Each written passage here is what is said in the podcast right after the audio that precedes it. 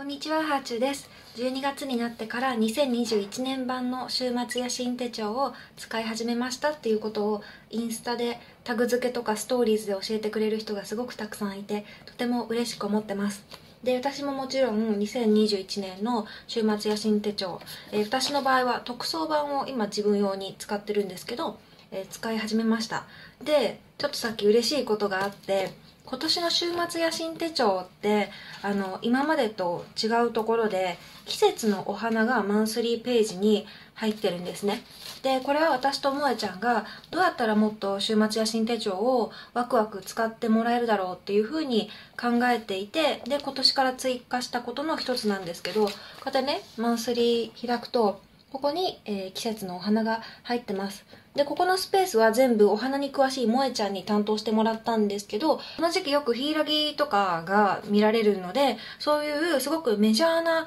お花を出すこともできるんですけど、メジャーなお花もいいんですけど、ちょっとこう、お花に関しての見識を広めてもらおう手帳をきっかけに新しいお花を知ってもらおうっていうことで、えー、今回はシキミヤっていうお花を描いてますでこのシキミヤっていう花私知らなくってググってであこういうやつなんだって思ってたんですねでインスタに式宮とせっかくだったら週末写真手帳一緒に写真撮って載せたいなと思って買いに行こうかなと思ってでその買いに行く前にカフェに寄ったらそこに式宮がこうやって飾られてたんですよで嬉しかったからこうやって手帳と一緒に写真撮ったんですけどお花の名前って別に知らなくても生きていけるというか、うん、まさに今でいう不要不急というかお花知らなくても飾らなくても全然楽しく毎日過ごせていけちゃうんですけどでもお花の名前知ってたりとか季節のお花を飾ってみようとか知ってみようって思うことってちょっとだけ人生を豊かにしてくれると思うから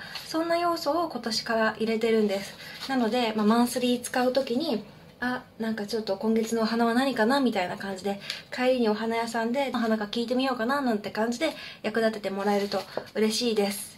で、まあ、手帳の話はこれぐらいなんですけどあのお花関連で一つ最近買ったすごい可愛いボールペンを紹介させてください。これ植物に見えると思うんですけどこうやってあの出すとボールペンになってます。でこのボールペンと入れ物別売りだったんですけどせっかくだったらこうやって立てて使いたいなと思ってセットで購入しました。でね私ねあの去年ぐらいからこの